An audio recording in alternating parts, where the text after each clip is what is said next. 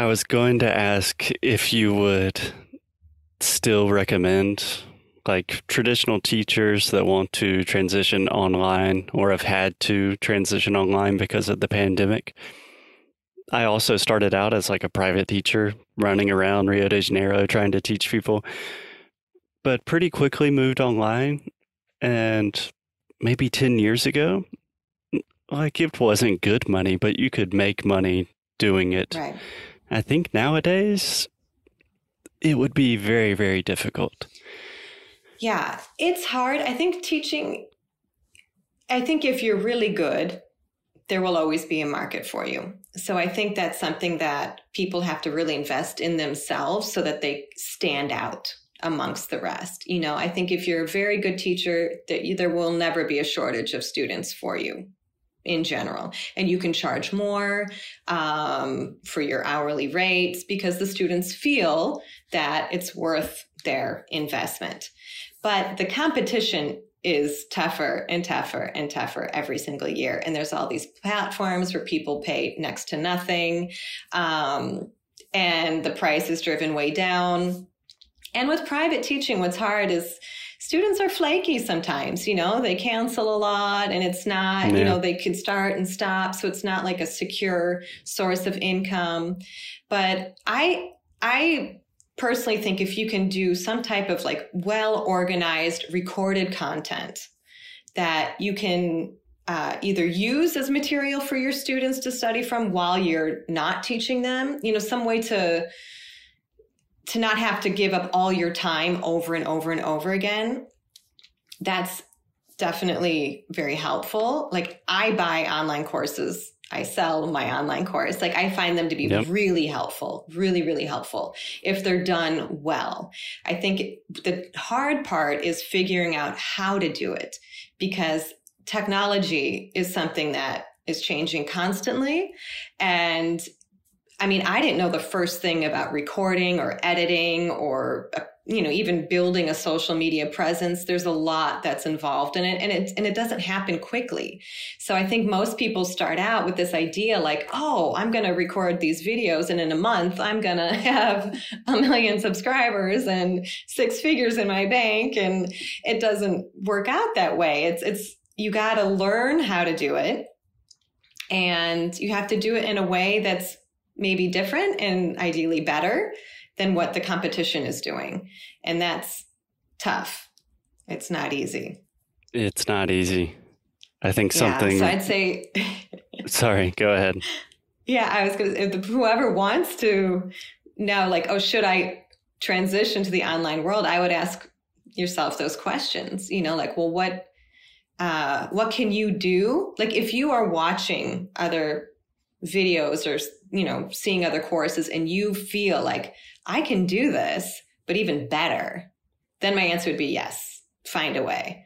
But if you're watching and you're trying to think of a way to copy what they're doing, or if you're going to like look at other people's videos and just regurgitate that same information in your own videos, then I would say no. Because there's a lot of copies out there and the copies don't do very well. It's the original ones that do better. Yeah. Yeah, absolutely. And I think you pointed out that not only do you need to be passionate about it, but it's going to take a really long time. Like, I think we're getting really close to episode number 1000. Like, you're going to have to produce content for like five years, probably. Yeah. And, and, you have to be willing to do that. Like, yeah, it's a long term commitment, and consistency is everything. And so when we start out, we're like extremely excited, you know, like all these ideas and motivation through the roof, like, yeah, yeah, yeah, yeah. And then it just takes a nosedive. And then it's like, oh, you know, I have to, you know, for me, it's my, you know, producing content all the time. It's really exhausting sometimes. And sometimes I have great ideas and I'm super into it. And other times I'm just cranking it out because I know that's the commitment I made to myself and to the subscribers and the people that are on my channel. But you have to have a lot of consistency and discipline to keep it up and not this like up and down thing. Yeah. Yeah. And that's not like an innate capacity that all humans have. It's something you have to cultivate. Right. And that's something I noticed. I don't know if I saw this on your Instagram or in a video or something, but I noticed you mentioned like how important it is to enjoy the process. Yes. In this case, in the context of learning a new language. And if I'm not mistaken, you're also a fan of Stoicism. Is that correct? Yeah. Yeah. okay. Yeah. I, am actually, I'm a fan of like everything that's like self help, spiritual growth, self awareness, emotional intelligence. Like that to me, like if anyone's like, what books are you reading? I'm like, okay, here, I can show you like all the books I have here. so that was like, that's a course in miracles, atomic habits, like, oh, atomic habits was solid. Five book. minute journal. Yeah. Um, I mean, I've got like, to me, there's nothing more interesting than like learning about ourselves and the human mind and spirit and our own potential. But I know for some people that's like totally not interesting. so, but it's really helpful. I find it really helpful. Yeah, me too. I, I mean, yeah. If you look at my Kindle, it's everything very hard on the self help personal development section. Yeah. So maybe just to pivot a little bit, but hopefully this mm-hmm. is not too strange of a segue.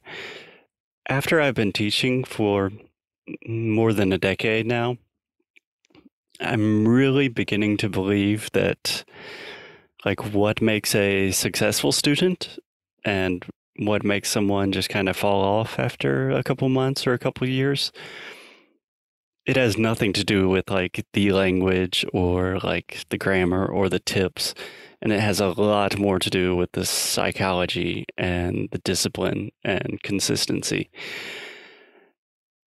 and that stuff is hard to teach and i don't know what yes. your opinions are about that um, but i'm imagining like should our english courses also come with like a course on like habit formation or something like that?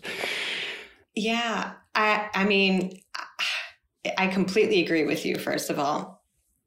And I even try to tell people it all starts, you know, in your mind.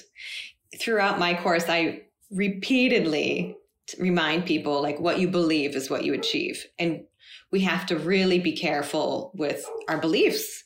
And not only our beliefs but like our habits um, you know our thoughts the the words we use and and everything. You know it's not just like i can't we know people want to know exactly how much time they have to invest in order to become fluent or to get the results they they want yeah. i'm like it is the most common question i receive yeah yeah i'm like there's no magical number of minutes or hours or months or years that's going to make you fluent it's what you do with that time you know you can have English playing in your house all day long, but if you're not paying any attention to it, it's a complete waste of time. You know, or if you're sitting in the classroom, but you're on your phone checking out Instagram, again, another waste of time.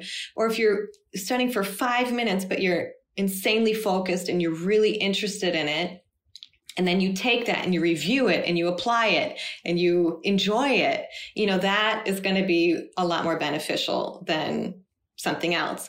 But um, people have to really work on their mindset a lot and and really visualize like i'm a big believer in visualization. Like i and i do this with myself with everything. Like in the morning like as i lay in bed like even before i get up and start doing things i really try to just visualize myself. And doesn't it's not necessarily anything specific but just in in what i want you know like be the light to other people, brighten people's days, you mm-hmm. know, uh, productive, whatever it is that you're working on. I think that's so, so powerful. We have to see ourselves in our minds in a successful situation.